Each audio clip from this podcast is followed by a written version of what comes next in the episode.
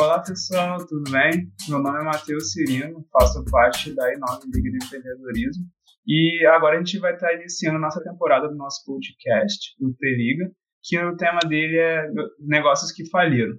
E para hoje aqui, quem eu trouxe é o Leonardo, com apelidos no Carioca. E eu gostaria de se apresentasse, Leonardo, tivesse 30 segundos para conversar com a gente, contar um pouquinho de você. Muito bom dia, boa tarde, boa noite, depende da hora que a pessoa estiver ouvindo. Me chamo Leonardo, como já foi dito, meu apelido é Carioca, obviamente porque nasci no Rio de Janeiro, né? Já justificando o apelido. Tenho 28 anos, meu background na verdade é da engenharia mecânica. Fundei a minha empresa em 2016, né? Um pouco diferente da minha área, ela era na área de TI. Durou por mais ou menos uns dois anos e pouco, mas a gente entra mais em detalhes ao longo aqui da conversa. massa, massa. E quando eu tava ali procurando um pouco de ti também, Carioca, eu vi que ali no teu Insta tu tem um videozinho teu que até fala que como falei uma empresa de um milhão, até tu fala ideia é fácil e tudo mais. Você quer contar um pouquinho dessa, dessa empresa tua que tu teve, como é que aconteceu, contar um pouquinho da história? Conto sim, conto sim. Foi a, a minha empresa, na verdade, ela surgiu em 2016. Surgiu inicialmente comigo e um outro, e um outro amigo. Uh, ele também é da engenharia mecânica, o Luiz. A gente estava fazendo algumas matérias juntos, assim, e aí naquela, naquela sentada num laboratório da vida, meio sem saber o que fazer, nós dois já trabalhávamos na área, mas querendo fazer algumas coisas diferentes, né? A gente uh, começou a buscar alternativas de coisas para fazer, não só linkadas à área de engenharia. Aí a gente, na época, achou um, um curso da Fundação Estudar, que é fundação do Paulo Lema, Sim. e se inscreveu. No mesmo tempo que a gente se inscreveu nesse curso da Fundação Estudar, que era liderança na prática, eu acho o nome, não me lembro mais. E se inscreveu também num, num, no Startup Weekend, que é aquele evento de, né, de empreendedorismo que dura no final de semana e tal, de montar startup e tal. Uh, até então a gente tinha zero experiência com isso, a gente sempre tinha trabalhado na indústria, mas nessa a gente participou do curso no final de semana e uma das dinâmicas do curso, né, que era dividido em dois finais de semana, tem um intervalo de um mês que eles chamavam de salto, eles tinham esse salto era como se fosse um desafio. Aí a gente meio perdido, sem saber o que fazer, a galera toda lá empolgada, sabendo já o que ia fazer da vida. Na verdade, o Luiz também achava que já sabia o que ia fazer da vida. Praticamente só eu que não, não, não tinha não tinha pensado em nada. Aí eu falei assim, ah, quer saber? Vou fazer um teste aí nesse Startup Weekend e ver se eu consigo pensar em alguma ideia para isso aí. Aí chamei o Luiz, Aí fomos, né, participando do Startup Weekend, chegando lá, aqui a gente recebe o um manualzinho de boas-vindas e o manual já dizia, não, aqui é um evento focado para especialista em marketing, especialista em negócio, especialista em desenvolvimento, a gente se olha assim, os dois, nada a ver com nada. A gente, caralho, que a gente veio fazer aqui, né?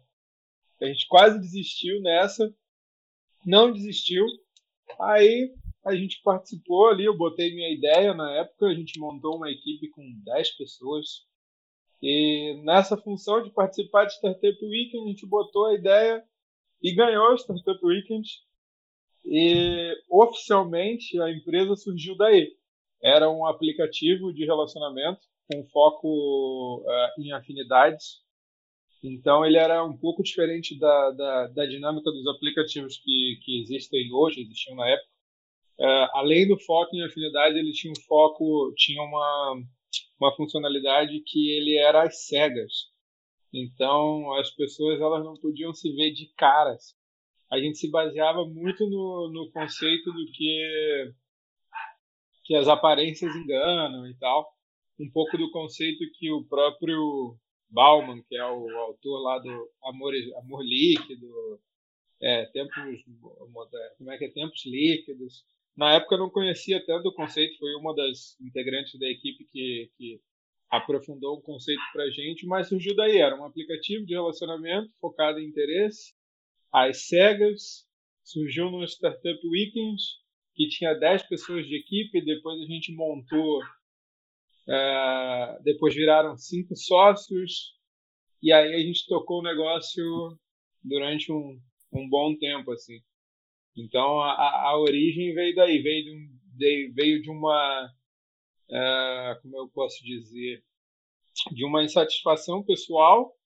A gente buscou algumas maneiras de, de tentar descobrir um propósito, um objetivo que fosse ali para os próximos meses. Aí surgiu o desafio, a gente continuou tocando, tocando, tocando. Quando a gente veio, a gente tinha uma empresa de fato.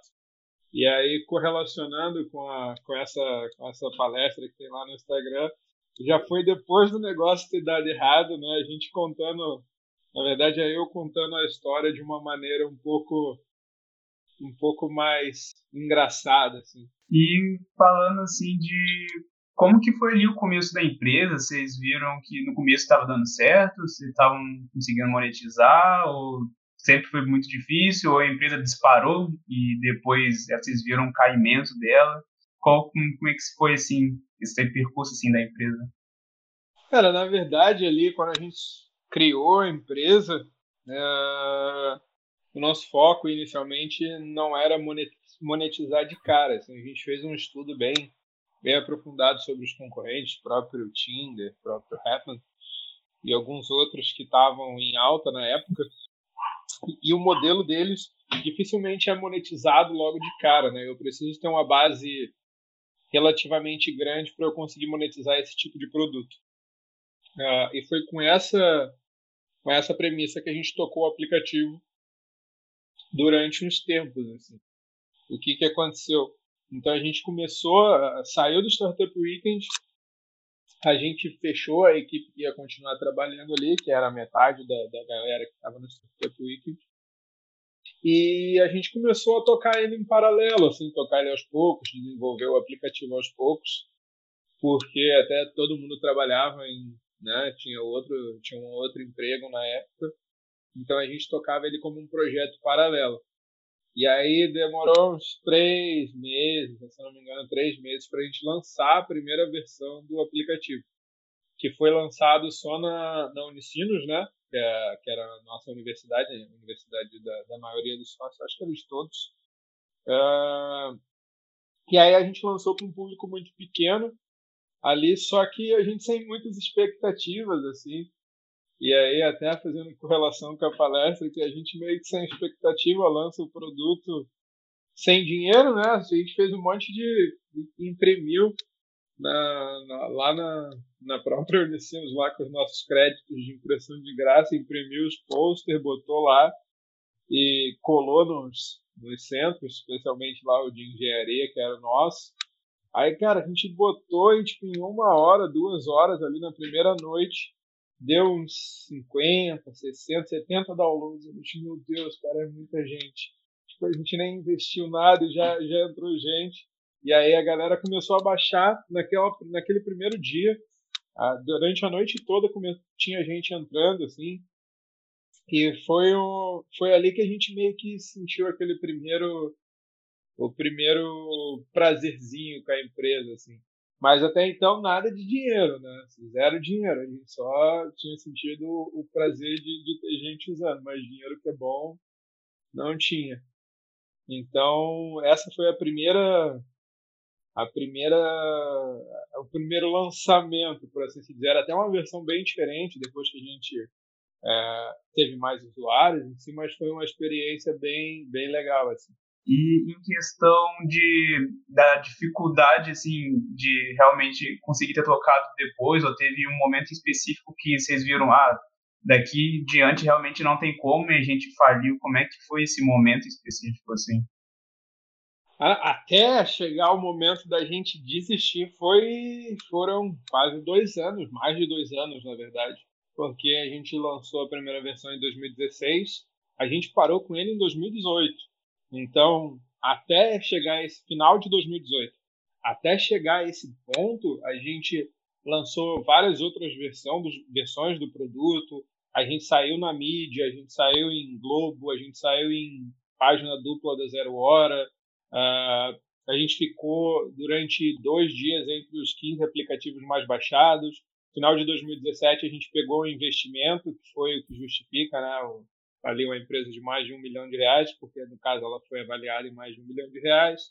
A gente chegou a 200 mil usuários e quando tudo parecia que estava indo muito bem é, para fora, assim, né, para o público, público externo, mas internamente a gente estava cheio de insatisfações porque aquele modelo que a gente uh, definiu lá no começo, que de fato precisava de uma base de usuários grande para monetizar, uh, ele era verdadeiro, ele é verdadeiro, na verdade, só que ele tem um problema. A empresa tinha investimento, então a empresa tinha dinheiro, tinha dinheiro em caixa, tinha dinheiro para continuar fazendo aquisição de usuários, né? só que tinha só um problema, os sócios em si estavam quebrados, porque quando a gente recebeu o investimento em 2018, uh, final de 2017, início de 2018, a gente mudou, foi para uma sede ali na, na Carlos, Carlos Gomes, em Porto Alegre. Quem conhece sabe que é uma região bem, bem, bem legal, assim, com empresas grandes. E, e as coisas pareciam indo muito bem, a empresa tinha, tinha dinheiro. E foi quando todo mundo de fato botou o projeto como primeira opção. Todo mundo largou os empregos. Eu já tinha largado o emprego há mais tempo. Eu e o Luiz a gente já tinha largado o emprego há mais tempo. Mas os outros sócios também uh, focaram 100% no projeto e né, quando a gente começou a tocar 100% no projeto, alguns tinham algumas economias, uh, outros mais, outros menos. Só que o tempo foi passando, principalmente o ano de 2018, e as coisas começaram a, a não ficar tão boas pro lado pessoal, assim. Porque a gente, o que tinha sido o objetivo da gente focar no projeto como primeira opção, acabou que no meio do, desse período a gente teve que focar em alguns outros projetos paralelos para se manter como pessoa física. Então, o que era um benefício acabou se tornando uh, não tão bom assim. Então, foi quando as coisas já estavam bem deterioradas, assim, a gente já estava bem cansado até como equipe. E a gente já estava, a gente acabou não a gente não conversava muito sobre isso, sobre os anseios ou sobre os problemas pessoais, até porque a empresa estava crescendo, estava crescendo com taxas bem ok, por assim dizer. Nosso custo de aquisição era baixo, eh, a gente ainda tinha bastante atenção da mídia, mas o problema foi bem interno, assim, foi um problema mais de gestão interna, gestão de equipe do que qualquer outra coisa. E provavelmente falta de planejamento pessoal ao longo desse, desse tempo. E como tu falou bastante, tu teve um bom tempo assim que tu teve que dedicar para a própria empresa, o aplicativo, tu até acabou um tempo, tu deixou assim, trocou a universidade. E uma das perguntas assim que o pessoal mandou no Instagram é que como que foi lidar assim com o julgamento das pessoas e próximas de ti assim, porque tu vê que tu dedicou um bom tempo assim algo que tu acreditava e depois tu pegar e ver que chega um momento que não dá mais e tem que parar. Cara, na verdade esse foi um dos eu não, eu não digo o julgamento das pessoas porque digo é, digo por mim assim, mas acho que pelos outros também. Isso nunca nunca interferiu tanto mas era mais um julgamento pessoal, assim, de ter aberto mão de, de emprego. Na época a gente tinha trancado a faculdade, eu e o Luiz, uh, né? Então pesou bastante até para para de fato tentar levar o projeto até as últimas as últimas instâncias, porque querendo ou não a gente bota no bota no papel, a gente pô, abri mão disso, abri mão disso, botei tanto em esforço, botei tanto em tempo, e abrir mão, abrir mão do projeto depois de tudo isso é bem, é, podemos dizer que, que é bem frustrante, por assim dizer. A opinião dos outros, digo que não influenciou tanto, é uma opinião mais pessoal. O que, o que poderia, principalmente porque as pessoas elas não viam exatamente o que estava acontecendo dentro da empresa, elas só vinham do lado de fora. Então, por exemplo, pô, a empresa saindo na Globo, entrevista na, na Zero Hora, uh, cara, saindo matéria em tudo quanto era site importante. Uh, saindo, por exemplo, a gente saiu numa matéria do Sebrae, tipo das 10 empresas, aquelas empresas para ficar de olho no ano de 2018. Então, na verdade, o público de fora tinha uma expectativa, na verdade, eles tinham uma impressão que tudo estava muito bem. Então, até demorou para algumas pessoas saberem que o negócio tinha acabado, assim. Porque porque ele foi acabando, a gente foi deixando ele acabar aos poucos, não teve nenhum ah, um super anúncio que acabou. Então a opinião de fora não pesou tanto, mas pesou a nossa de, de ter botado na balança tudo que a gente abriu mão e tudo que a gente trabalhou. E talvez esse esse processo tenha postergado o final, mas mas foi um processo que na época assim foi foi doloroso de, de botar no papel, mas no final, cara, saldo extremamente positivo, assim, extremamente positivo. Sim, sim. E eh, muitas pessoas assim, a gente vai ouvir um pouco falando sobre essa questão de as coisas que tem que realmente abrir mão e durante essa parte que está empreendendo, mas o, algo que vale muito assim às vezes é a experiência e o que tu agregou durante aquele momento. E levando em conta, assim, as maiores dificuldades, assim, que tu teve, tudo bem, tu tá com uma outra empresa agora que eu também acabei vendo, né? Uh, se fosse falar, assim, qual que foi uma, o maior erro, assim, que tu vê para alguma pessoa hoje no Brasil? Os maiores erros que as pessoas cometem quando vai abrir uma empresa, assim, tu veria o que, assim, como algo principal que acaba sendo cometido por muitas pessoas e que às vezes pode diminuir a chance dela estar tá falindo no futuro?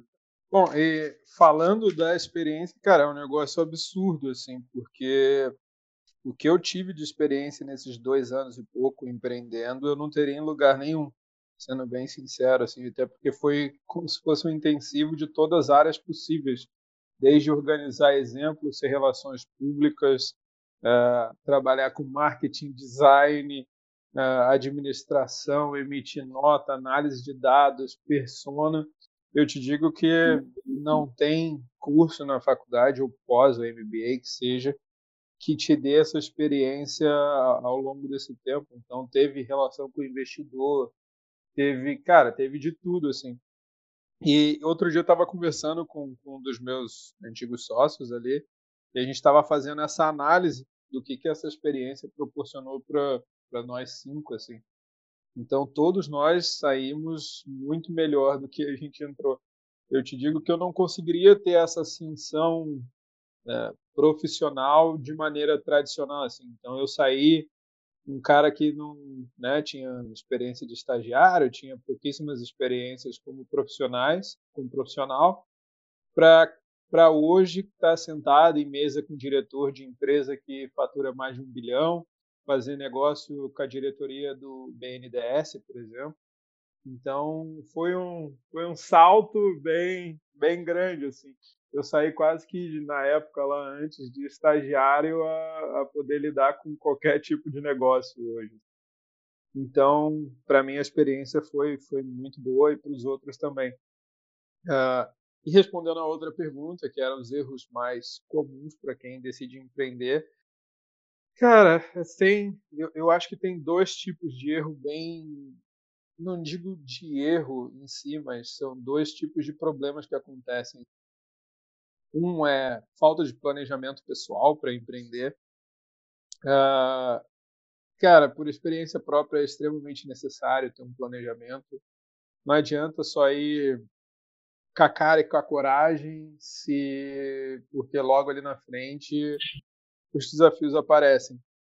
A não ser que a pessoa pô, tenha uma família que consiga bancar durante todo esse tempo, consiga manter essa estabilidade, senão a pessoa ela vai precisar de um planejamento bem, né, um planejamento pessoal e financeiro bem, bem robusto, por assim dizer, porque em muitos casos a certeza é que a pessoa não vai faturar, ela vai ter que investir, sei lá, seis meses, um ano, às vezes, né, a gente sabe que a maioria dos negócios morrem antes de dois anos, então a pessoa sabe que talvez vai começar a entrar um pouquinho de dinheiro, sei lá, depois de dois anos. Então o planejamento pessoal e financeiro, pessoal financeiro é, é muito importante para poder empreender.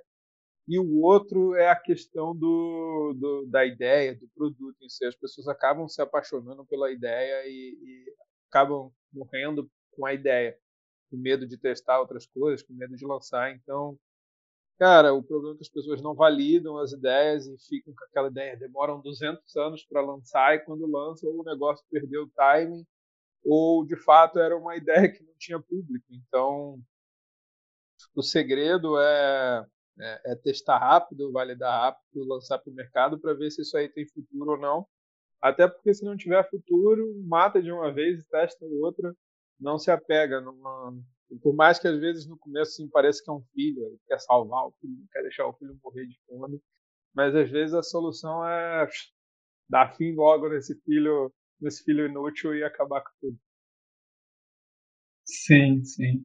Mas uh, uma outra pergunta que mandaram ali no Instagram é então em relação ao que tu falou agora, tu consegue, tu tem vários contatos assim, tu consegue conversar com grandes empresas, da empresa atual que tu, tu gere, e se fosse falar um pouco assim da parte financeira da tua empresa agora, ou até do que foi na, na anterior, qual que é, assim, tu vê como um, um, grande gap, assim, que as pessoas têm na parte financeira de conseguir manter ela rentável, conseguir manter ela na, na crescente. Até nesse momento que a gente vive, o que a gente vê hoje é muito essa questão de lugares que fecharam, que não se adaptaram.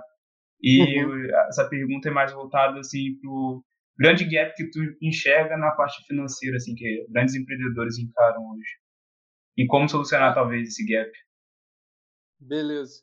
Cara, hoje a empresa que eu trabalho, ela não é minha, na verdade. Eu fui convidado para ser sócio dela esses dias e tal. Já vim sendo convidado há mais tempo, mas ela não é minha.